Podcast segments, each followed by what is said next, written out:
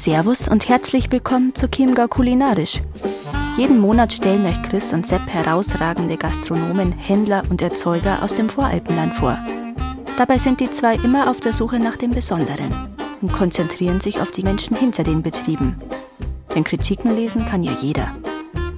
Egal, ob ihr im Chiemgau nur im Urlaub seid oder schon euer ganzes Leben lang hier wohnt. Es gibt garantiert etwas Neues zu entdecken.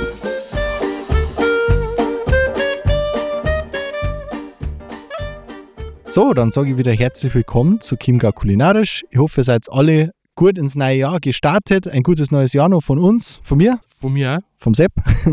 Wir haben heute einen ganz besonderen Gast da bei uns im Studio wieder. Er hat nicht weit zum Fahren gehabt, das ist praktisch. Und zwar kommt er aus Schneidsee, genauer gesagt aus Garting und betreibt da eine Ölmühle, der Toni Lamprecht. Servus. Ja, von meiner Seite herzlich willkommen. Vielen Dank für die Einladung und auch an alle ein gutes neues Jahr. Cool.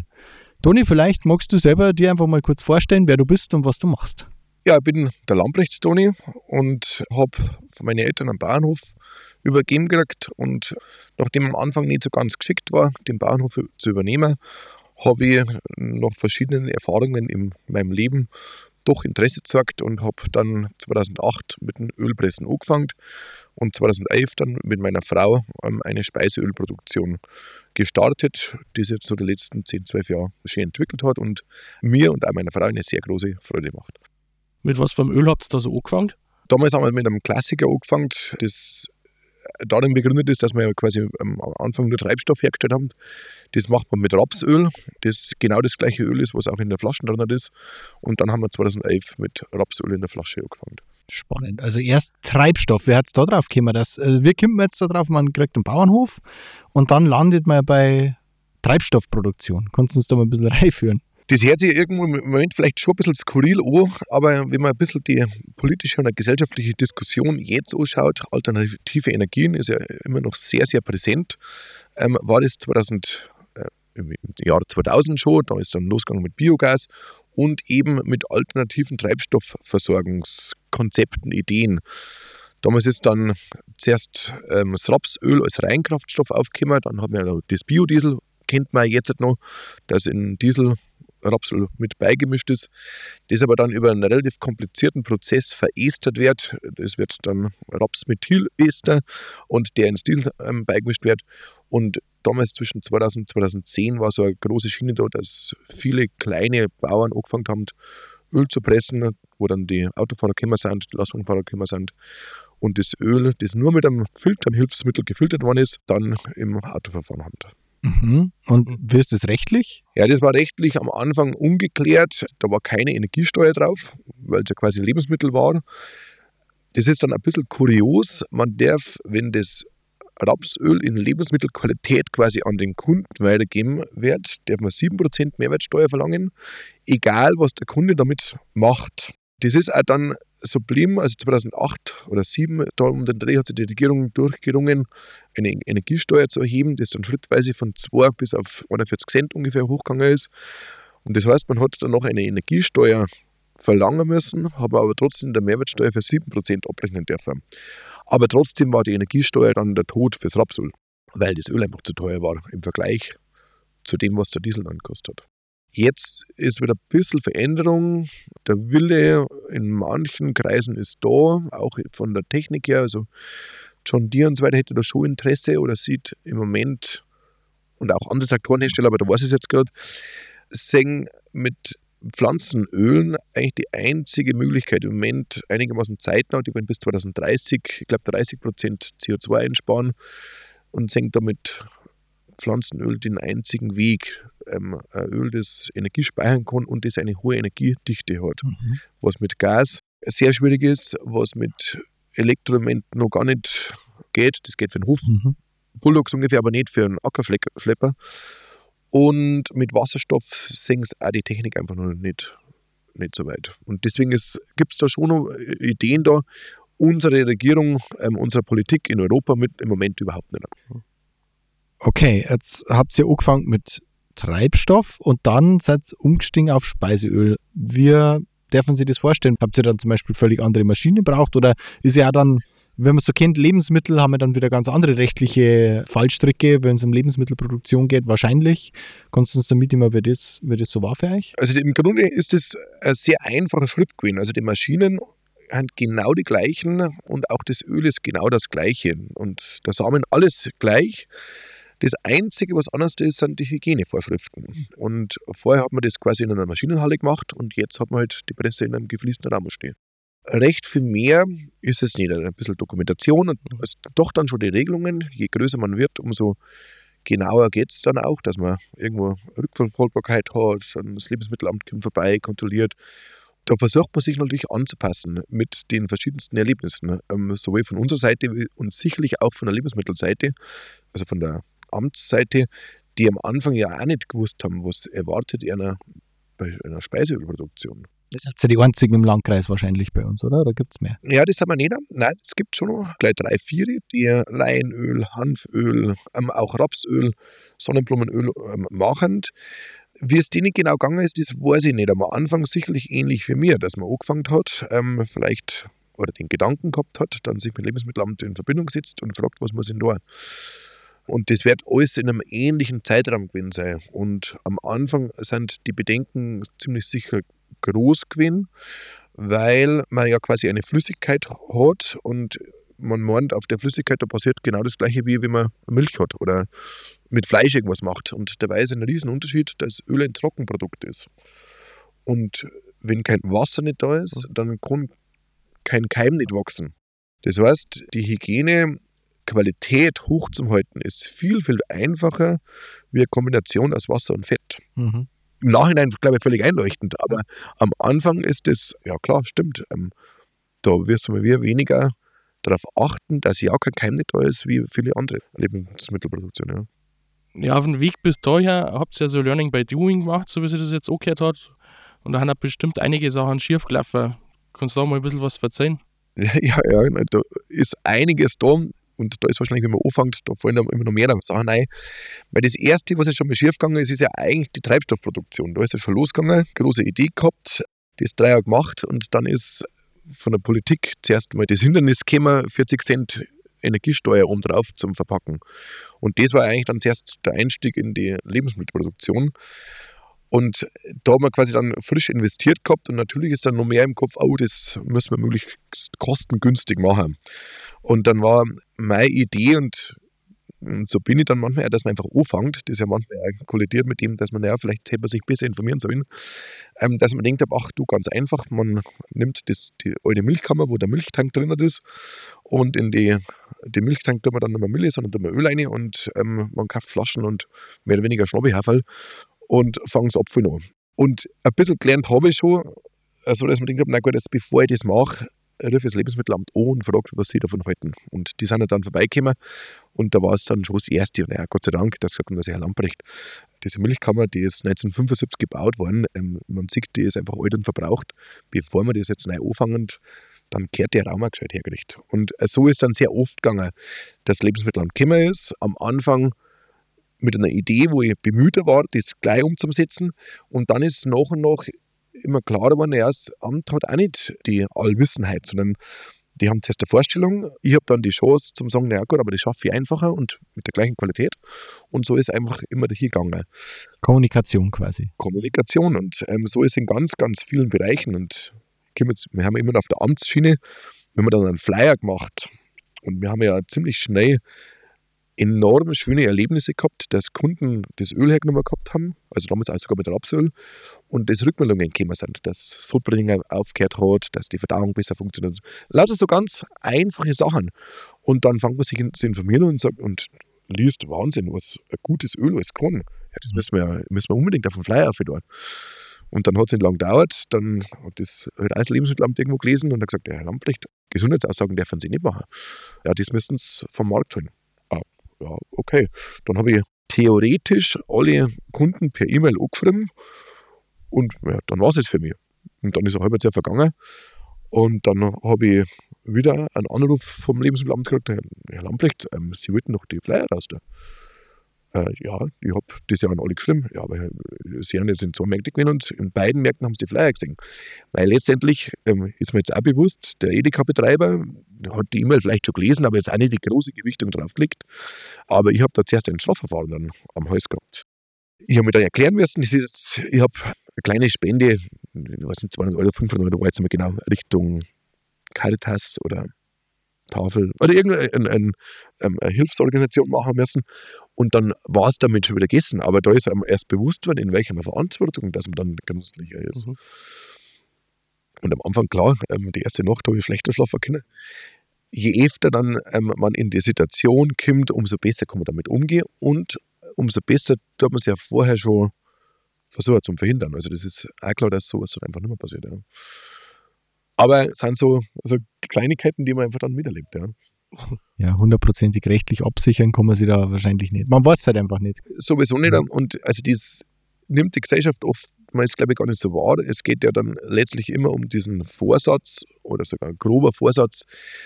Und wenn man den nicht hat, ist es natürlich schon auch schwierig, den groben Vorsatz zu finden. Mhm. Das bleibt dann schon immer. Ja, mhm. ja und solange jetzt kein direkter Schaden entstanden ist, ist ja auch nochmal ein Thema. Ja. Immer einfach, aber selbst wenn ein Schaden entsteht und man hat nicht grob vorsätzlich ja. oder fahrlässig mhm. gehandelt, ähm, ist meistens schon überschaubar. Aber man hat eine ganz schöne Verantwortung. Ja, ganz klar.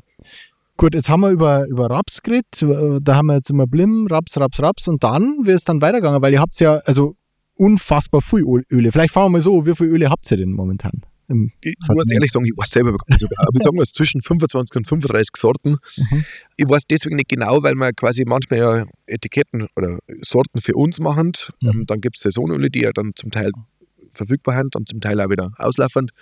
Und dann haben wir noch Sorten, die wir für andere machen, ähm, wo jetzt Ölmulligatin gar nicht auftaucht, sondern mhm. ähm, das ist ja dann eine Kundschaft von uns, die unter dem eigenen Label. Mhm. Aber unsere gute Qualität, das ist uns wichtig. Also alles, was unser Haus verlässt, hat eine gute Qualität, eine handgemachte Qualität. Das ist unser Steckenpferd. War jetzt quasi so ein Lohnhersteller dann auch noch. Genau, ganz genau. Und ähm, ist jetzt gerade in den letzten Jahren sehr stark geworden. Die Ölkrise verändert ja das Verhalten innerhalb der Gesellschaft, jetzt da in der Bauernschaft, dass viele Sonnenblumen obaut haben mhm. Und jetzt der Preis aber oder der Markt einfach wieder eingebrochen ist und jetzt ist die Ware da und dann sagt man halt. Und ähm, ich finde es enorm schön, dass immer mehr Bauern da sind, die sich wieder die bemerken, Mensch, dürfen wir nicht nur produzieren, so müssen wir auch schauen, dass wir unsere Qualität direkt an den Kunden weitergeben und nicht über den Handel, über Verarbeitung, mhm. wo man eigentlich oftmals gar nicht mehr weiß, was wirklich damit passiert. Da habe ich jetzt gleich mal eine Frage.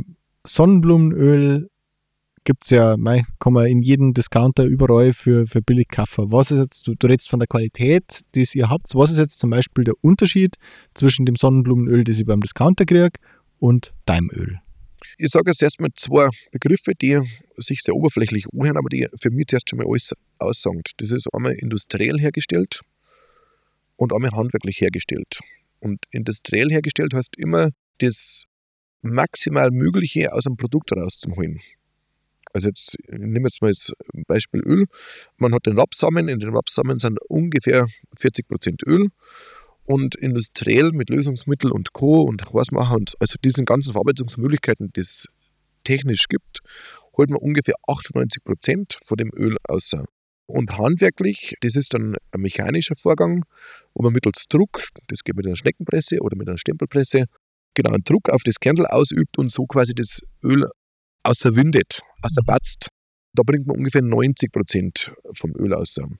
Und natürlich, das glaube ich, ist dann schon selbsterklärend, diese ganzen Verarbeitungsstufen beeinflussen die Inhaltsstoffe, die dann auch im Öl noch drinnen sind. Und da ist in der Industrie sehr wenig und im Handwerk in der Regel sehr viel. Aber klar, die Übergänge zwischen Handwerk und Industrie sind dann irgendwann auch fließend. Es ist da sehr schwierig, eine zu schauen. Und das nehme ich für mich wahr, oder in meinem Verhalten ist es mir mittlerweile immer am liebsten, wenn ich einen kleinen Steller finde, den mir anschaue, ähm, mit dem ich rede, ähm, wie man das so erklärt. Und dann weiß ich danach, ja, das ist ein Produkt, das so hergestellt ist, wie ich mir das vorstelle. Mhm. Nicht jeder kleine Steller macht es so. Muss aber auch sagen, es gibt ja unterschiedliche Ziele. Wenn ich handwerklich was herstellt, ist damit überzeugt, gut zu schmecken. Nur gut zu schmecken. Schokolade zum Beispiel. Dann ist ja das Ziel nicht, dass es jetzt besonders gesund ist. Beim Alltagslebensmittel, wie jetzt Öl meinetwegen, wäre das, das für mich schon was sehr, sehr Wichtiges. Ja. Mhm. Aber es hat so Unterschiede. Also, wo man da nicht, mhm. nicht schimpfen kann, der macht das schlecht, das möchte ich damit nicht sagen. Das ist ein ganz anderes Ziel, auch was die Industrie hat, Lebensmittel herzustellen. Mhm. Gut gesagt. Ja, und wie hat es jetzt eigentlich ergeben, dass ihr so viele Sorten habt, so viele verschiedene? Das muss ja, das kann ja wahrscheinlich nicht von jetzt auf gleich gekommen sein, sondern auch nach und nach. also zumindest habe ich am Anfang nicht vorgehabt. Das, mhm. das ist völlig richtig. Also ich habe mir gedacht, mit der Rapsel und gut Lein dort, ich habe hab halt noch angebaut, war so ein Mischfruchtanbau und ja, mehr braucht man nicht. Auch. Und dann hat es aber die Situation gegeben, dass die Gemeinde Schnorzi angefragt hat, ob wir nicht beim jährlichen Markt mitmachen möchten. Und dann äh, unser Artist sagen, ja klar, ähm, probieren wir aus. Und so drei, vier Wochen vorher haben wir uns dann ein bisschen überlegt, was machen wir eigentlich mit dem Stand und haben wir dann den Gedanken gehabt, naja, hm, also jetzt nur Rapsöl und das Leinöl ist doch ein bisschen langweilig. Und dann haben wir angefangen mal zu recherchieren, was wäre möglich. Sind wir dann darauf gekommen, dass man ins Rapsöl sehr einfach Kräuter einlegen kann. Und dann schmeckt das Rapsöl halt nach Knoblauch, nach, je nachdem, was man rein tut. Und ich bin nur zufällig über einen Spätzl darauf gekommen, der hat gesagt, er hat einen, aus der Heimat einen, einen Bauern, der Haselnussen anbaut. Und äh, vielleicht ist das auch was. Und ja, wir haben ein loses Gespräch, aber der hat das irgendwas so ernst genommen und die Woche drauf ist dann der Spätzle von ihm schon wieder gekommen, hat Haselnussen vorbeigebracht und dann haben wir Haselnussen gepresst. Und das war ein Erlebnis. Eingeschalten am Anfang gefuchst, aber dann ist es endlich gelaufen und wenn man dann in den Raum reingekommen ist, haben wir gedacht, man liegt in einer Schokoladencreme drin. Das war wirklich der Traum. Und so ist dann irgendwo der Pressreiz von der praktischen Seite her geweckt gewesen. Mhm. Und dann auf dem Markt war es einfach auch noch faszinierend. Die Leute zum Kommen, wir haben dann so Schälchen aufgestellt gehabt, wo man das Öl probieren kann. Und wie baff und fasziniert die Leute mit so einfachen Geschmäckern waren. Die haben im Rapsel gar nicht auch, aber interessanter waren dann schon die anderen Geschmäcker. Weil danach war es klar, da alles, was man im Küchenschrank und so weiter gefunden hat, einfach probiert zum Pressen. ja, so, ja. aber so ungefähr, das im Nachhinein, also ich habe mit Sesam war halt zufällig daheim, mhm. das da im Nachhinein nicht mehr anfangen, weil es mit der Regionalität da nichts mehr zum tun hat. Mhm. Aber wenn man das nicht fest plant und man ist dann ein bisschen in der Emotion, dann macht man einfach. Und mhm. Jetzt ist es wieder schwer zum Aufhören, weil der Geschmack auch da wieder relativ einzigartig ist. Weil die meisten mit gerösteten Samen arbeiten das kann man gerne machen. Geschmack anders, da, gesundheitliche Qualität auch anders. Da. Mhm. Und jetzt haben wir Kunden, die sagen, damit dem darfst du aufhören. Ja, und so machen wir es auch wieder weiter. Klar. Ja, das ist natürlich jetzt eine Steilvorlage. Wenn du sagst, du hast alles Mögliche eingeschüttet, hat es irgendwas gegeben, was überhaupt gar nicht funktioniert hat? Ein totaler Fehlschlag oder so? Also, ja, ja, genügend Sachen. Und zwar sowohl in geschmacklicher Sache, also mit Koriander, mit Kümmel mhm. haben wir probiert. Da kommt ein extrem intensives Öl raus. Mhm das glaube ich schon sinnvoll war zum Hernehmen, aber da muss man Kundschaften finden. Und da kann man schon den Schritt sagen, dass man zu den Bäckereien hingeht und sagt, macht keinen Samen rein, sondern jetzt ein paar Tröpfelchen Öl mit rein. Mhm. Aber brutaler Aufwand und war halt nicht unser Weg. Und das andere ist schon, dass wir mit den Haselnüsse, mit den Walnüsse schon unser Lehrgeld erzeugt haben. Also wir dann mit Schale pressen, da kommt quasi ein sehr hartes Material in den Pressbereich rein und da ist uns schon das ein oder andere Gerät kaputt gegangen. Mittlerweile haben wir das aber auch gelernt. Aber das sind dann die negativen Sachen und man hat ja so viele positive Sachen. Dann ähm, sind wir zufällig auf Kirschkerne gekommen. Im ersten Mal denken, wow, cool, also Kirschgeschmack, Wahnsinn. Jetzt pressen wir das jetzt beim, dann vom Geruch her, hm, komplett anders, aber man hat es am Anfang gar nicht so identifizieren können. Und dann probieren wir es und dann, wow, den Geschmack kenne ich, den ich. Und dann sind wir zu zweit zurückgestanden und dann ist einer aufgefallen, Mensch, das ist Amaretto. Jetzt kommt da total der Marzipan-Geschmack aus. Mhm im Nachhinein wieder klar, Blausäure, Bittermandel, kennt man alles ein bisschen, hängt alles zusammen.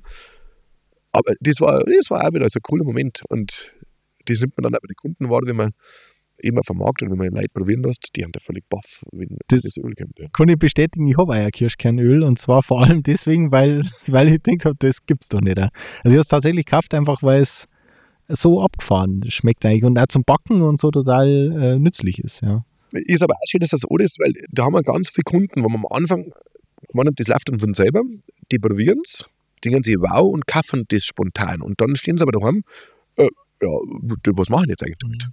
Und das ist so jetzt die Aufgabe, was wir mir wieder einfach besser machen müssen oder, oder ähm, noch, noch gelernt haben, dass man den Kunden kleine die Ideen mitgibt. Was macht man damit? Und am Anfang habe ich gemeint, das ist einfach zum Sagen, du in der kalten Küche oder mhm. in der Nachspeise, du kannst alles hernehmen.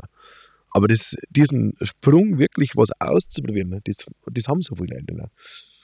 Und dann, wenn wir mir erzählen, du darfst doch das mal über den Apfelstrudel drüber. Oder jetzt mit, mit einem Stollen, wenn in der Mitte da ist ein normaler Marzipan oftmals drin nicht, mhm. manchmal nicht. Wenn es nicht drin ist und vielleicht der Stollen auch schon ein bisschen älter ist, dann wird er sehr trocken. Da ein bisschen Marzipanöl drüber. Der Traum. Und so kleine Ideen müssen wir die Kunden damit mitgeben. Ja. Das haben wir die letzten Jahre einfach gelernt. Ja. Gibt es sonst noch irgendein Öl, was besonders rausstehen darfst? Weil das, was für uns ähm, das schönste Öl ist, ist, ist Leinöl. In vielerlei Hinsicht, dass schon viele Leute zuerst mal da sind, die sagen, ja, kennt man, aber schmeckt überhaupt nicht gut. Dann ergibt sich manchmal die Situation, dass Leute kommen, die das probieren, wenn es ganz frisch ist. Und da schmeckt es die meisten. Aber man muss dann auch zugeben, dass wenn drei, vier Tage umeinander steht, unbenutzt umeinander steht und offen ist, dann wird es bitter. Wo dann viele Leute äh, Hemmung haben. Geschmacklich kehrt das so, hm, mag ich überhaupt nicht. Da ist eine Anstrengung dahinter, das zu messen, so ungefähr. Wir schaffen es aber trotzdem, dass viele das dann machen. Und dann ergibt es auch nicht so selten, dass dann drei, vier Wochen Leute vorbeikommen und einfach Geschichten erzählen. Dass die Geschichte was weh tut, dass, keine Ahnung, die Verdauung besser funktioniert. Und das sind ja dann eigentlich die schönsten Momente, dass man mit einem so einem einfachen Produkt und da könnt ihr vielleicht einmal vorbeikommen und schauen, wie einfach so eine Presse funktioniert. Und mit einmal dann nur das Öl abfinden, weil dann macht man nicht. Dass mit so einem einfachen Produkt so viele gesundheitliche Probleme weggehen. Und klar, das ist eigentlich das höchste der Gefühle, wenn Leute sowas erzählen. Ja. Mich würde jetzt noch interessieren, wo die Rohstoffe herkommen. Also beim Raps zum Beispiel, den habt ihr am Anfang vielleicht selber angebaut, wie sich das angehört hat äh, für mich, aber könnt ihr ja nicht alles selber anbauen. Das stimmt, also wir haben 20 Hektar Ackerfläche ungefähr und mh, hm, da kommen mittlerweile keine 5% mehr von der eigenen Fläche. Der Rest wird alles zukauft. Und da schätze ich mal 95% von Bauern aus der Umgebung. Das waren am Anfang sogar noch ein bisschen mehr, wobei das halt hauptsächlich Raps war. Und Raps ist in der Umgebung einfach da. Danach, wenn wir dann die Sonnensorten mit Lein, mit Hanf, mit Mohn, was auch immer alles angefangen haben, ist schon schwieriger gewesen, Bauern zu finden. Die haben am Anfang dann einfach aktiv gesucht, Mittlerweile hat es dreht, mittlerweile kommen die Bauern eher auf uns zu und fragen, ob wir nicht irgendwas brauchen können.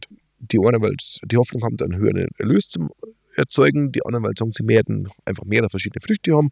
Hm, ist immer so, so Unterschiede. Und manche Bauern machen es dann über Jahre, manche hören natürlich auch wieder auf. Also so wie es aus meiner Sicht auch sein so wird. Also Landwirtschaft lebt ja, der hat viel mehr damit leben, unterschiedliche Sachen äh, anzubauen. Und die letzten Jahrzehnte haben sie sich konzentriert auf ein paar wenige Früchte. Wie auch immer.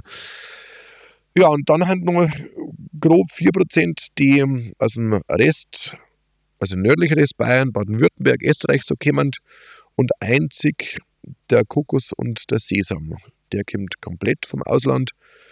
Schwarzkümmel, da man zuerst alles Exoten hinstellen, kommt mittlerweile auch wieder hauptsächlich von Ägypten auf, aber der darf bei uns auch wachsen. Da gibt es die Jungfer im Grünen, das ist die Familienverwandte, wenn man es irgendwo auch nennt. Und da laufen halt Versuche, dass man mit Sorten findet, die bei uns gut zum Obern sind. Mhm. Es sind aber so Misserfolge bis jetzt, ähm, wo wir vorher schon geredet haben, die man schon hat. Also ich probiere das jetzt ja an, das hm, Ding durchschlagen nicht vollkommen. Mhm. Schwarzkümmelöl kennt jetzt vielleicht auch nicht jeder. Wie schmeckt das oder für was nimmt man sowas her? Ich glaube sogar, dass theoretisch jeder kennt, aber keinem bewusst ist, ähm, die schwarzen Samen auf dem Pita-Brot um. Mhm. Dieses Schwarzkümmel. Das schmeckt dezent jeden. In der Ölvariante ist, muss man vorsichtig mit umgehen, ein bisschen mit Chili, dass man damit würzt und es vielleicht auf, auf den Tisch steht und der, was halt mag, kann sich ja selber ein bisschen mhm. nachhelfen. Die meisten nehmen es aber auch aus gesundheitlichen Gründen, weil einfach sehr viele ätherische Öle drin sind und das wirkt dann medizinisch. Mhm. Ich mag jetzt so nicht näher darauf eingehen, aber es ist so das erste Medikament, was im radiologischen Raum quasi erwähnt wird. Gut, dann da die vielleicht, ein neues Jahr ist angebrochen. Wie schaut es aus das Jahr? Was habt ihr vor? Gibt es irgendwas, neue Projekte, neue Produkte, wo in der Planung sind oder geht es weitestgehend so weiter, wie es jetzt ist? Ich kann jetzt gar nicht so spontan antworten. Das Projekte gibt es, die entstehen immer wieder laufend. Es ist schon ein bisschen das Projekt, dass wir in den ganzen Social Medias ein bisschen präsenter sein werden und das ein bisschen gezielter oder, oder da auch unsere Stärken ein bisschen mit einbauen, das aber nicht so einfach ist. Es sollte dann nicht irgendwo quasi geplant wirken, sondern es sollte ja eigentlich zufällig sein. Und das ist sicherlich zum Hingegangen, dass die Mitarbeiter, die Kollegen das Gefühl dafür kriegen. Aber ein langer Prozess. Jetzt neue Sorten ist jetzt, ich habe in der Landwirtschaft angefangen, Nachtkerze und Borage zu bauen. Das beides insoweit so fun funktioniert hat. Also Borage hat ist vom Pflanzwachstum wunderbar gewesen, ein tolles Feld. Die Ernte war aber sehr überschaubar. Da sind von einem halben Hektar, glaube ich, 60 Kilo geerntet. Also irgendwas habe ich da noch falsch gemacht, weil die Pflanzen selber satt da waren. Und nach Kerze war ich anders das Grill, da ist vielleicht ein Drittel von der Fläche aufgegangen gewesen. Und da hat aber die Menge soweit schon passt. Jetzt auch keine Wahnsinnsmenge, aber das ist ein teures Öl. Das mache ich hauptsächlich wieder und das wird schon eingeführt werden. Da sind wir aber eher in der Futtermittelschiene. Das ist zwar in der Kosmetik, wird das auch mit hergenommen, aber das ist noch nicht so unser Steckenpferd. Und in der Futtermittelschiene haben wir ein paar Kunden, die immer wieder anfragen und bis jetzt sowas nicht gehabt. Das interessiert mich schon auch noch. Äh, vielleicht zum Abschluss, wo eure Öle, also mein, man kriegt es bei uns natürlich im Chiemgau, kriegt man es im Edeka und so weiter, aber du hast jetzt schon gesagt, okay, ihr darf teilweise auch äh, umlabeln, für andere Öle produzieren. Jetzt ist schon das Wort Kosmetik gefallen, Futtermittel sind gefallen. Wo haben eure Öle überall im Einsatz? Also die Öle sind, glaube ich, überall im Einsatz. Also wir haben sogar jemanden, der ähm, kauft Alleinöl, lässt es zwar stehen, nimmt es dann zum Ölfarbenmalen her. Oder dann kennt man auch Firnis, also als Holzschutz ist im Grunde nur ein Leinöl, das mit einer Substanz quasi vermischt wird, das das Leinöl schneller trocknen lässt. Das, glaube ich, für die Holzqualität gar nicht ideal ist, aber es ist praktischer, das herzunehmen. Sonst müssen wir so ewig lang warten, bis man ein zweites oder drittes Mal streichen darf. Dann nach wie vor gibt es ein paar wenige, die es als Treibstoff hernehmen. Dann logischerweise im Lebensmittel, im Futtermittelbereich. Und im Kosmetikbereich ist auch, in, haben wir ein paar kleine, die Seifen herstellen. Wir selber haben auch ein Produkt, eine Gesichtscreme, die mit Kirschkernöl gemacht wird, eigentlich mit dem Hintergedanken, dass es in der Kosmetik, glaube ich, noch schwieriger ist, eine gute Qualität von einer schlechten zu erkennen weil man noch viel weniger wahrnimmt. Also man tut eine Creme ein wenig auf die Haut auf und das muss einigermaßen gut riechen und das sollte einigermaßen schnell einziehen.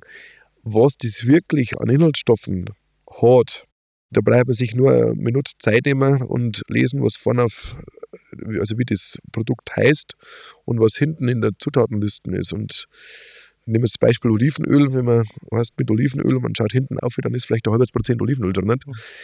Dann ist es schon für mich sehr aussagekräftig, dass nicht unbedingt um Wirkstoffe geht, sondern um ein Gefühl, um eine Emotion, dass man das mit dem Aufhört tut, dass es ein bisschen geht. Aber Marketing halt einfach. Letztendlich Marketing, ja, genau. Mhm. Will ich gar nicht kritisieren. Wir gehen deswegen auch da, versuchen wir andere Richtung einzuschlagen. Ich sage es ganz grob: die günstige Kosmetik hat ungefähr halbes Prozent Wirkstoffe. Wir haben jetzt eine Creme raus, die hat 95% Wirkstoffe. Und die 5%, wo es nicht drin sind, das ist Alkohol. Die brauchen im Moment noch, dass es stabil bleibt. Und da lernen wir jetzt aber auch schon, dass wir jetzt bei 3% herunter sind, weil man mit ätherischen Ölen auch eine antibakterielle Wirkung hinbringt. Und so ist halt unser Ziel immer. Das haben wir dann auch weiter mit Pestos. Pesto wäre grundsätzlich ein sehr gutes Lebensmittel. Meistens ist es allerdings mit einem raffinierten Öl gemacht. Pesto besteht in der Regel so aus 50% Öl und wenn die Inhaltsstoffe vom Öl abgehen, naja, dann ist halt einfach viel schon wieder nicht mehr drin. Wenn es ab und an ist, spielt es keine Rolle. Wenn es regelmäßig ist, dann wäre es geschickt, auch da ein vollwertiges Pesto zu kriegen. Und ja, Nudeln, da ist jetzt zwar nicht Öl, sondern ist der Reststoff drin, mhm. der Kuchen, der vermahlen wird. Im Brot, ähm, ich glaube, es gibt nach oben keine Grenzen. Ja, am Schluss möchte ich jetzt noch gerne wissen, wo gibt es denn eine Produkte? Kann man die nur online kaufen oder wo haben die überall drin? Es gibt es in vielen Edekas, es gibt es in vielen Hofläden, in vielen Dorfläden. Im Grunde ist es so, dass die Edekas, wo es nicht haben, die breiten es stehen, aber haben da bis jetzt den Zugang nicht gefunden. Und da könnten natürlich die Kunden auch dann zu den Edeka-Betreiber hingehen und sagen, Mensch, man hätte gerne das Öl. Dann bin ich mir ziemlich sicher, dass es bestellt. Ansonsten im Hofladen und übers Internet habe jetzt vergessen, ich sage aber Edeka, automatisch ist genauso, Rewe, es gibt es im Kaufland, in vielen Geschäften vom LEH. Wir leben schon davon, dass wir einigermaßen präsent im LEH sind, aber das Schönste, und das haben wir die letzten zwei, drei Jahre bemerkt, was abgegangen ist, sind die Märkte und die Verkostungen, die wir da mit angeboten haben, weil man so einen Kontakt mit dem Kunden kriegt und dem Kunden so erklären kann, warum es es wert ist, für Essen mehr auszugeben. Und nicht nur Regionalität und weil es der Lamprecht oder was immer macht, sondern wirklich erklären, was ist an unserem besser wie an der Industrieware. Und das sind natürlich dann die Kunden, die einmal für sich es ausprobieren und oftmals eben schöne Erlebnisse haben und das dann weitererzählen. Und so hat sich die letzten 10, 12 Jahre ein Kundenstamm aufbaut, der einigermaßen krisensicher ist. Und ähm, das ist natürlich unser wichtigstes Klientel, was wir dann haben. Ja. Okay, dann würde ich sagen, danke fürs Zuhören. Toni, danke fürs Dasein. Geht's zum Toni, geht's in seinen Hofladen, probiert die Öle. Ich habe auch schon mal so eine Verkostung gemacht und das ist wirklich echt toll, wenn man sich einfach mal durchprobieren kann durch die ganzen Öle. Macht richtig Spaß und da lernt man so einige neue Geschmäcker kennen. Toni, danke. Sehr gerne. Ich sage danke für die Einladung und ich hoffe, dass es euch gefallen hat. Servus. Vielen Dank fürs Zuhören. Wir freuen uns auf eure Meinungen und Themenvorschläge. Schreibt uns diese gerne an podcast.chiemgaukulinarisch.de oder über Instagram. Bewertet uns gerne beim Podcastportal eurer Wahl und hört auch bei der nächsten Folge wieder rein.